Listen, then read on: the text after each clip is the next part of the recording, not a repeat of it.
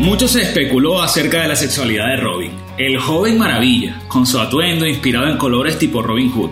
Pero poco se habla de Dick Grayson, el personaje que está detrás del antifaz, que sufrió la muerte de sus padres a manos de un gángster y que luego fue tutelado legalmente por el magnate Bruce Wayne, también conocido como Batman en las calles de Ciudad Gótica. Hace apenas un par de años, Robin habló. El joven maravilla es bisexual. Esta confesión da nombre a nuestro capítulo de hoy. Mi pana es gay. ¿Y cuál es el problema?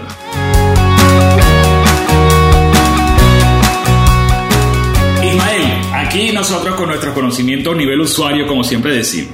¿Por qué tú piensas que se especulaba tanto de la sexualidad de Robin? Coño, mira, Pedro.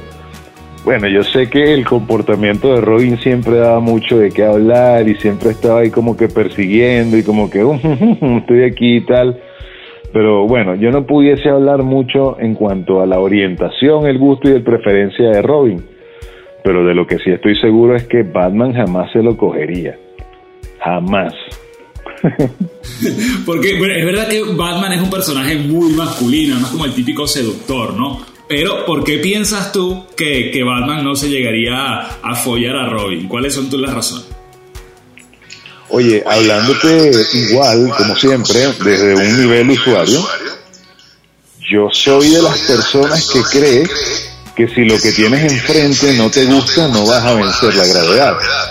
O por lo menos esa es mi experiencia. O sea, por vencer la gravedad, te estoy hablando de que el apéndice coge, coja un ángulo por lo menos de 45 grados con respecto a tu cuerpo, ¿no?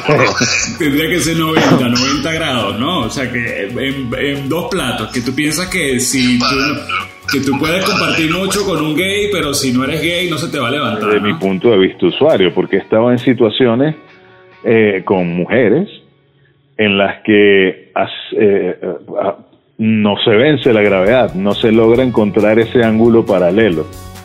Entonces, bueno, imaginándome un bigotón o a, una persona en la que no, no sé, no pueda, no pueda concentrarme y saber qué es lo que me gusta, no veo que eso esté pasando. Por decirte algo, o sea, si se llega a dar la oportunidad, por decirte alguna figura estelar de la vida, qué sé yo, Freddie Mercury, Brad Pitt, cualquier persona así súper famosa, que me diga así, que coño, chamo, déjame, ¿sabes? Echate una mamadita. O sea, yo, no seas marico, no, no, no va a pasar, no se va a levantar, no vamos a vencer la gravedad.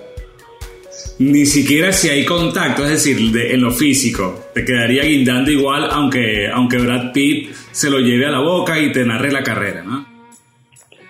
Mira, te apostaría que se quedaría tan flácido como una gelatina caliente. Mira, vamos a dejar de especular que Brad Pitt no venía a hacer nada de eso, a, lo que vamos, a lo que vamos. Eh, lo jodido que lo puede tener una persona, fíjate tú el tema de Robin, ¿no? creo que el cómic va de 1930 y pico, 1940 y pico, es un cómic bastante viejo. Y llega hasta el 2021 para que se confiese que es bisexual. Creo que es una metáfora interesante de lo que nosotros hemos podido vivir. Al menos yo, yo tengo eh, dos o tres casos cercanos en los que hubo personas que compartieron conmigo y que luego eh, algunos lo confesaron y otros hoy por hoy los veo en redes sociales y digo, pero este tipo era maricón y toda la vida salimos y él aparentaba ser hombre, o sea, ser hombre, ser, ser, ser este, heterosexual, como para quedar bien con nosotros, pero eso no se lo demandábamos nosotros. De hecho, el afecto, en mi caso, no se, no, no se ve trastocado. Le sigo teniendo mucho cariño a esa persona, pero es verdad que siento que hay una especie de mentira, de, de fraude porque cuando tú compartes con una persona, ninguno era mi mejor amigo, pero cuando tú compartes con una persona tienes ciertos intereses en común. Y uno de los intereses cuando estás con alguien, no sé, tiene 18, 20, 22 años, es lo que decimos nosotros los culos, ¿no? Bueno, las chamas. Eh, y que luego tú digas, coño, que nada de eso fue genuino y nadie le demandaba a él este, que se mantuviera dentro del closet. Quizás estamos este, frivolizando una decisión que para una persona es muy compleja de tomar pero Por supuesto. Yo, aquí, aquí, aquí, viene, aquí viene la, incógnita que te quiero dejar, ¿no? ¿Tú piensas que, que una persona debe, así como yo desde que nací y fui creciendo, yo nunca me planteé la, la, disyuntiva, ¿soy gay o soy hombre? ¿Me gustan los niños? ¿Me gustan las niñas? Nunca me lo pregunté. Para mí eso, está, para mí eso fue una, un desarrollo natural. ¿Tú piensas que, que, que se puede dudar de la masculinidad y ser heterosexual? Mira, yo te diría francamente que no. O sea, por decirte algo, yo, Ismael Viloria, me tocara tener hoy en día 9, 10, 12 años y mis papás me llevan a ver Buzz Lightyear y veo dos mujeres besándose, no, no, no cambiaría el hecho de que yo pensara que me siguen gustando las niñas, yo. O sea, haciéndote solamente referencia a que no veo por qué tanta laraca. Más bien, el beso de dos mujeres más bien te, te, hace venir arriba. De pronto si hubiesen sido Buddy y, y Buzz Lightyear, a lo mejor sí habría, me habría, me lo habría replanteado. Pero digo yo, porque eh, normalmente cuando son dos chicas, pues te sientes un poco más identificado. Además de una cosa que es medio calentona, el beso entre Britney y, y Madonna, que hace poco lo de nuevo. O sea, ese tipo de, de, invasión cultural creo que lejos de, incentivar al lesbianismo, eh, incentivaba mucho más como a, los tríos, a una fiesta griega. otra cosa, ¿no? Exactamente. Tal cual, tal cual, tal cual. Lo que, lo que, ah, lo que te venía planteando, eh, yo, yo pienso que el solo hecho de tú dudar de si te gustan o no, ya es porque la sociedad es bastante cruel con las personas, con los homosexuales, y eso no lo vamos a negar, a pesar de los privilegios que hemos dicho en capítulos anteriores que tienen las personas que se declaran abiertamente homosexuales y que hoy además gozan de unos privilegios en los que tú te planteas, digo, oye, ¿será que me meto a gay para gozar de esos privilegios? Pues mira, eh, además de eso, es verdad que sí, en lo social, más allá de, la, de, la, de, las prerrogativas que tengan desde el punto de vista legal, lo social es muy complejo, porque yo sí es verdad que pienso que eh, para tú tomar la determinación de decir soy gay, pues tienes que saber que habrán personas que se sentirán defraudadas, este, no sé, probablemente en tu familia te, mm, yo qué sé, defraudes a tus padres. ¿Cómo piensas tú que habría sido tu, tu situación si decías en casa que, que, eres maricón? Ok, está, estamos ahí en en un jueguito perverso. Mira, coño, para serte franco, jamás me, se me había pasado por la cabeza tener que, que, que afrontar con mis papás que, coño, mira, soy marico, voy a salir del closet, o sea, no lo veo, o sea, no, no sé cómo reaccionarían ellos, no sé cómo lo manejaría yo, eh, no lo sé, porque no, no es, no es como, no o sea, no es como cualquier otra situación social, como que así, por ejemplo, yo soy divorciado, así como tener que echarle esa llamada a mi papá y que, coño, marico, el matrimonio se me fue para la mierda y, y, me estoy divorciando, estoy dejando todo atrás. O sea, ¿sabes? O por decirte algo, coño, coño, papá, verga, me botaron del trabajo, estoy espelando rebola. O cualquier otra situación así en la, en la que uno a sus 40 años llama a su papá así como, como o para buscar consejo o consuelo. No sé si me explico. Sí, pero bueno, lo estamos planteando y está bien que sea así, porque es una de las perspectivas que seguramente nosotros arrastramos como parte de la, herencia cultural que tenemos. Fíjate tú con lo que estamos comparando el confesar que eres homosexual. No se compara en que tú confieses que, eh, sí, sí, a un, a un fracaso, a, que tú necesitas consuelo, a que estás confesando algo que en teoría parece que está mal, ¿no? Digo, para ponernos también en los zapatos de las personas que son, que son homosexuales, que es decir, que te guste, que una cosa que para ti es natural, tú sientes que te gustan los tipos, este, pues llevarlo a tu casa es como llevar un problema. Seguramente que cuando llevaste a tu primera novia, problema ninguno, porque más bien era motivo de, que tu familia se sintiera orgullosa, ¿no? Y ojo, eh, quería, quería dejar por sentado que, que desde mi punto de vista personal, o sea, no, no representa ningún problema que a nadie le guste abiertamente el, su mismo sexo, o que le gusten los árboles, como están ahorita los ecosexuales, o cualquier otra cosa, cualquier, cualquier vaina que entre dentro de esa gama extraña que está ahorita. Pero, o sea, si me pongo así en retrospectiva, te lo sigo asumiendo como que coño, no como un fracaso tal vez, sino que verga, papá, no cumplí con tus expectativas, no te voy a dar un hijo, soy maricón. Bueno, pero porque esas expectativas están basadas en un sistema evolutivo. Obvio, obvio. De hecho, existen eh, estudios que revelan que el cuidado que tiene el padre o la madre sobre el hijo es mucho menor que el que tiene sobre el nieto. Porque realmente cuidando a su descendencia, pues tú te garantizas que cuidas a tu descendencia, el otro a su descendencia, en fin, que, que, que es natural que tus padres sientan un poco, porque al final son sus genes los que no se van a reproducir. Exactamente. O sea, eh, yo en mi casa creo que mi papá le habría parado un poco menos de bola, pero porque mi papá era como más este, desprendido con lo que nos pasara a nosotros, ¿no? O sea, ya nosotros cuando nos hicimos más o menos adolescentes, adultos, ya mi papá, lo, o sea, era lo mismo de decirle que, que eras marico que eras alcohólico, pues, o sea, no, no, no, para él, ninguna de las dos cosas habrían eh, pasado por ser un problema. Luego con mi madre, yo creo que a mi mamá le habría dolido, pero porque, te voy a, te voy a plantear dos situaciones, porque mi mamá creo que se habría puesto en mis zapatos y sabría que el mundo no está eh, amoblado para, para, para, que una persona homosexual viva feliz. O sea, creo que se habría, habría sentido lástima porque yo no iba a ser feliz, pero eh, creo que por dentro también se habría sentido un poco desilusionada de no tener nietos y qué sé yo, y esta historia, ¿no? Creo que por ese, pero nunca me lo habría dicho, mi mamá nunca me habría dicho, Pedro, porque mi mamá eh, ha tenido un par de amistades que son homosexuales, abiertamente homosexuales, y eran muy amigos de ella y ella les tenía mucho cariño pero sé que el tema de la sexualidad, o sea, yo con mi mamá nunca he hablado de tirado, o sea, mi mamá, y mi mamá no es precisamente una persona chapada a la antigua, pero ese tipo de cosas no sé, no, sé, creo que yo vengo de una época en la que yo nunca le en la que mi mamá nunca me dijo cómo se usaba condón ni nada esa vaina, o sea, nosotros no hablamos, eso no era el tema de nosotros. Sí, sí, en, los 90 eso no era tema. Todavía. Mi mamá, que es una mujer divorciada, dice, bueno, porque eh, a mí cuando me venía a visitar fulano, y eso, que me venía a visitar fulano, yo tengo que entender que, que el tipo se la estaba machucando, ¿me entiendes? Claro. Por otro lado, me pongo con la situación de mi mejor amigo, que tú lo conoces. Mi mejor amigo es eh, un hombre hecho y derecho. Tiene sus dos niñas y qué sé yo. Pero yo me pongo a pensar en, y me imagino que él, cuando tendríamos 17 años, me dijera, Pedro, soy gay. Coño, yo me habría sentido, yo le habría sentido, le, habría seguido profesando el cariño que le tenía. Pero es verdad que el compartir, no porque el tipo se me fuese a arrojar a mí encima ni nada. Yo creo que eso no habría pasado. Este, pero eh, sí es verdad que, que, me habría sentido desilusionado porque lo que era antes un punto de interés, insisto con el tema de los culos, al final era todo una mentira, ¿me entiendes? Era, yo digo, porque finalmente tienes que reunirte con personas con las que tú compartes intereses. Tú me dices a mí hoy, pues, y el mundo no está amoblado, la sociedad, pero hay una parte del mundo que yo creo que hoy sí está totalmente amoblada. Yo tengo problemas en que mi jefe sea gay, no, he tenido jefes gays, en el periodismo existen muchos, y para adelante, o sea, sin problema alguno, el mismo respeto que le puedo profesar a un jefe heterosexual. Es decir, que mi juicio ante esa persona era con base en sus conocimientos y no en otro. Este, ¿Puedo tener un cliente que sea homosexual? No tengo ningún problema. ¿Puedo tener un peluquero que sea homosexual? Yo particularmente prefiero cortarme. Mira, te voy a confesar dos cosas que tengo, por lo menos yo. Fisioterapia, he tenido con hombres, sí, pero prefiero la fisioterapia con mujeres. No sé por qué.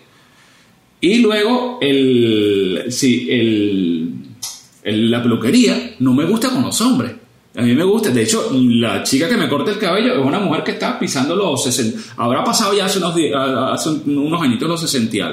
Una mujer muy decente, no sé cuánto. Digo, no, nada espampanante. Pero yo me siento bien, me siento tranquilo, me siento cómodo. Es verdad que cuando, sobre todo el, estereotipo de gay peluquero es un poco invasivo. Y a mí esa no me gusta. Sí, en realidad los, los, los, los gays peluqueros es, como que una colonia aparte, ¿sabes? Yo recuerdo eh, parejas con las que he compartido y recuerdo haber ido a peluquerías en las que esos peluqueros abiertamente te podían ver como alita de, de, pollo, ¿sabes? Así que te, como cuando estás en una parrilla y el alita está saliendo así de la parrilla que la gente ya está babeándose y está así como para empezar a meterle dientes. Sí, ahora eso es una vaina súper super eh, grotesca porque cuando, hablando del tema de los gays, ¿no? Si tú eres gay, ¿y tú por qué tienes que estar invadiendo al otro? ¿Por qué tú te puedes pensar que yo soy gay? ¿Por qué tú quieres seducirme a mí si a mí me gustan solo las mujeres? O sea, y esas situaciones también se dan. Eso es como que uno, o sea, tú o yo, nos pongamos obrero de construcción a, a, ponernos a cualquier mujer que pase por enfrente. O sea, es la misma situación. O sea, el hecho de que, de que estés viendo a una mujer heterosexual no quiere decir que esa mujer sienta eh, cualquier tipo de atracción hacia ti y tú tengas que decirle, cuño, mami, ¿quién es tu ginecólogo para chuparle los guantes o cualquier babosería de esas que uno escucha en las construcciones. Y así son lo, lo, lo bueno, o así me, me, me sentí yo en esa ocasión en particular con el peluquero de esta, de esta mujer este, que claro, fue una cosa única. Ahora sí te digo, Pedro, este, bueno, tú sabes que yo soy calvo, me afeito la cabeza completa, pero la barba voy a un barbero y sí debe ser hombre, porque no sé, es algo así como no sé, weón, así como que, o sea, una mujer no tiene, no, no, no se afeita la cara, se afeita las piernas. Y, y a mí me sale el pelo hacia todos lados, entonces si me, si me pasas la hojilla en contra del pelo me vas a rebanar y me vas a lastimar. Entonces como que como que el barbero tiene como que mejor tacto para esas cosas. Y normalmente en las barberías, cuando te digo barberías, es la gente que te hace barbas, normalmente también son tipos barbones, o sea, pueden ser homosexuales o no, pero, pero es como otro ambiente, pues así como que otro vikingo te esté afeitando. Mira, ya que me la has dejado eh, picando frente al arco, eh, examen de próstata, yo tengo que hacérmelo ahora. y creo que me lo voy creo que preferiría hacérmelo con un hombre. Cuño, yo creo que en el mismo sentido del barbero, yo creo que también. Porque nada más el hecho de pensar en, en, que, en que una mujer esté ahí manoseándome las bolas y, y que no tenga ningún tipo de connotación sexual, no sé, creo que me sentiría bastante incómodo. Yo, alguna, vez hicieron un eco, alguna vez, Isma, me hicieron un eco Doppler de los testículos. Y verga, ahora estoy pensando que me lo hizo un tipo. Y, coño, no, quisiera caer en un término, pero bueno, vamos a decir el, saco en, el que, en el cual tienes envuelto tú, que no es escroto, que es el saco, digamos, donde tienes envuelto los testículos. Es verdad que me lo tocó un tío, pa. Y, y sí, yo, yo de niño sufría de hernias. Yo tenía una hernia en un testículo que el testículo no sé si es que no bajaba por completo, o sea, algo extraño le pasaba que a veces se me perdía, la bola se me perdía como que hacia arriba. Y, y, mi médico era un hombre. Y entonces, claro, o sea, me, me, digamos que, o sea, tenía que sostener los testículos, entonces me, me hacía presión en, en la ingle para que el bicho bajara y tal y no sé qué. Y ahorita que lo menciono no recuerdo si eso me operaron o no, o cómo se trató, pero bueno, afortunadamente ya no pasa. Pero, o sea, eh, eh, en ese sentido me parece que no tiene ningún tipo de connotación sexual y más bien estás así como que viendo por otro lado para no ver al carajo tocándote las bolas. Pero nada más imaginarme que, que tenga una doctora enfrente y, y, y que la doctora esté así relativamente chévere y que de repente me esté así tocando las bolitas y me vea así de reojo picarona, yo creo que ahí pasarían cosas, ¿sabes? Pero y no, sé. Picarona, coño, pero tú te crees que la es, es como la pizza. No lo sé, chaval, no lo sé. Tú, eres el típico que te creía que si eras repartidor de pizza te iba a salir una tipa en pantaleta y te iba a decir que pasaras, ¿no? Coño, la porno nos ha hecho mucho daño, Pedro, ¿qué te puedo decir? no, yo al contrario, yo lo que pasa es que creo que ese tipo de intimidad coño, me costaría mucho tenerlo con una mujer, yo qué sé, no me gustaría que una mujer me metiera el dedo en el culo. Exacto. Y, y, y, es, y por eso mismo te lo estoy diciendo, porque es, o sea, e, e, en ese plan en el médico jamás vas a estar en un plan romántico. Y, y sería muy raro, sería muy raro. En cambio, con, como con, con un tipo, o sea, pudieses ya despegarte de, de la realidad y bueno, y ponerte a pensar en la Fórmula 1, en cómo coño fue que Golden State volvió a ganar. Esto es profesional y no entra la cabeza ahí más nada, ¿me entiendes?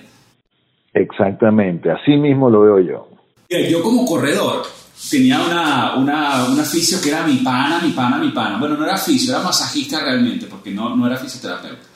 Y ella, cuando, cuando te tenía que masajear para descargar las piernas, cuando subía hacia el cuádriceps, subía y lo mismo te daba en la ingle que de pronto se, que, se desviaba dos centímetros y ya te agarraba una bola. Y tú tiras para adelante sin problema alguno, ¿me entiendes? O sea, de hecho, era mi amiga, coño, yo ni elecciones ni nada de esa vaina, todo muy tranquilo. Pero pues, el approach era profesional, pero no había intimidad, no sé, no, sé cómo. O sea, yo, yo ese tipo de, de, de masaje no me lo habría dejado por un hombre, ¿me entiendes? No sé, no sé dónde está la frontera, además ni siquiera sé hasta dónde está oyendo con esta En realidad, de, Robin Marico a esto, no sé cómo pasó. vamos a, vamos a, una pregunta antes de que se, porque ya llevamos casi 20 minutos, antes de que nos pasen los 20 minutos, ¿alguna, alguna anécdota con un amigo que haya vivido en tu entorno siendo homosexual y que después haya tenido que confesarlo? Mira, sin ánimos de sonar homofóbico ni que busco alejarme de esa, de, de, iba a decir de esa gente, o sea, una huevo, nada de cancelable. pero o sea, solo sin ánimos de ser homofóbico, este, amigos, panas, eh, digamos, jamás he tenido que hayan estado en esa transición de hoy soy heterosexual y meses, años después salieron del closet. Sí he conocido gente, que por supuesto conocidos, que han trabajado conmigo, que en algún momento estuvieron en, en cualquiera de mis círculos sociales, que eh, cuando los conocí eran abiertamente homosexuales. Pero esa transición de que salieron del closet nunca la viví.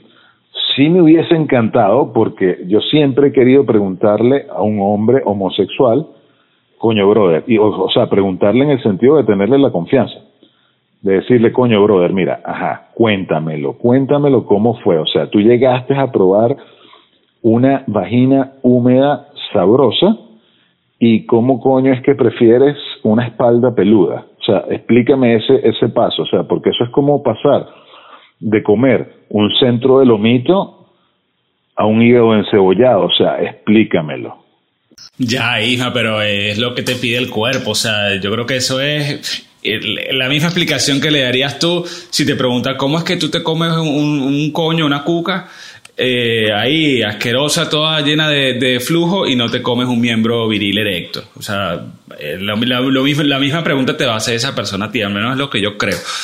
Yo tengo, yo tengo solamente un lado de la moneda, loco. Yo, he comido solo vaginas, nunca me he comido un, un miembro viril erecto. En cambio, esta persona pasó por las dos es lo que te pedía el cuerpo. Yo creo que el, debe haber una lucha interna. Mira tú todas las especulaciones en las que estamos cayendo, pero yo creo que tiene que haber una lucha interna porque eh, alguna vez un amigo con el que yo tenía mucha confianza y, y, una persona que estaba eh, cerca le preguntó, no, yo no le pregunté, le dijo, pero Eduardo, ¿y tú, tú cómo haces? Bueno, se llamaba Eduardo. Este, y él le dijo, no, aquí es un ratico él y un ratico yo, o sea, que le gustaba dar, pero también que le diera, ¿me entiendes? se volteaban. Sí, era un rato para allá y un rato para acá. Es decir, aunque haya seguramente lo que llaman el pasivo y el activo, yo creo que ya en ese momento dice, hombre, déjame un ratico a mí porque... Claro, Sona, una alarma y cambio, pues. Claro. Le pone el temporizador.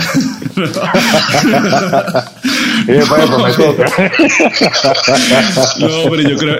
No, lo que, lo que trato de decir es que yo creo que el hombre siente por un solo sitio, chamo. O sea, y es por delante. Aunque detrás está el tema del punto G y yo qué sé, lo que tú quieras, pero coño, eh, follar eh, como es debido, creo que es una situación, una sensación evolutiva que no es comparable con ninguna otra, o sea. Claro, y es que no es nada más la, la sensación de, de tú estar metiéndolo en, en una caverna húmeda, viscosa y deliciosa sino es que es todo el peo que implica estar teniendo sexo con la intimidad con una mujer. O sea, todo es demasiado. O sea, desde que tú estás desvistiendo a una mujer, ya tú estás en un, en un peo como, como, como, no sé, como efímero en lo que nada es de verdad y todo es como místico. Es como un peo raro. Lo mismo sentirá esa persona, si al final todo eso es producto de tu cabeza, eso no es producto de, la parte física, todas esas sensaciones se, se, están creando y son sustancias que están saliendo desde tu cerebro, o sea que yo, yo sí creo que la sensación tiene que ser la misma porque si no, no tiene ningún sentido.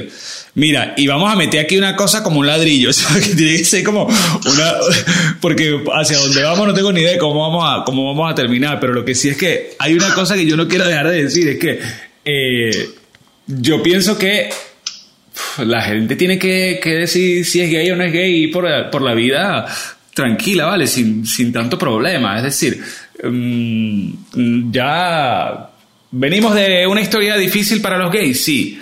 Eh, pero pienso también que en ocasiones eh, se hacen demasiado rollo en la cabeza las personas que son homosexuales, se hacen demasiadas historias como pensando que todo el mundo les va a juzgar y al final no sé, yo recuerdo haber visto una terapia de agorafobia, estas personas que no pueden salir de su casa. Y el, el, profesor, la persona que le estaba, el guía, digamos, le decía, nadie te está observando. Y yo creo que eso hay que decirle a veces a los gays, a ti nadie te está viendo. No te enrolles tanto, que, cada quien está metido en sus historias, en sus propios peos, y hay quien no llega a fin de mes y le importa poco con quién te acuestas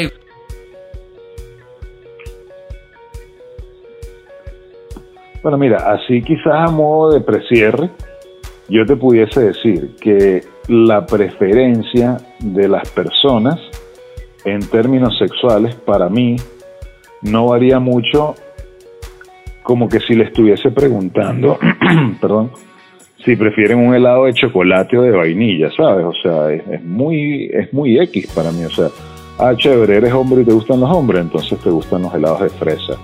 A mí me gustan los de chocolate, listo.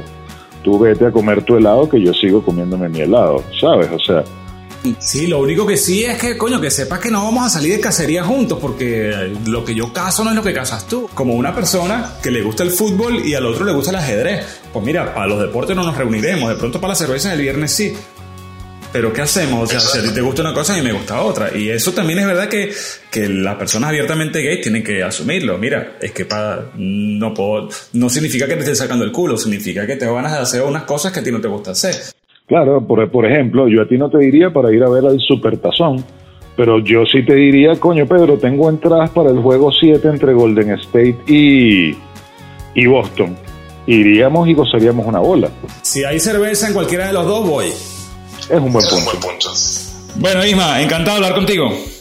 Siempre un placer, chaval. Estuvo raro el tema, pero yo me divertí. Dale, muy bien. Ahora te escucho bien. ¿Qué, cambiaste? No, no sé, marico. A Lancor le dio una picazón de culo. Mucho se especuló acerca. Ya va, que tengo la ventana abierta, marico. Se va a ruido. ahora sí, ahora sí. Marico, es que está, el, verano aquí, weón. Imposible estar encerrado. A ver, bolas, weón. 3, 2, 1.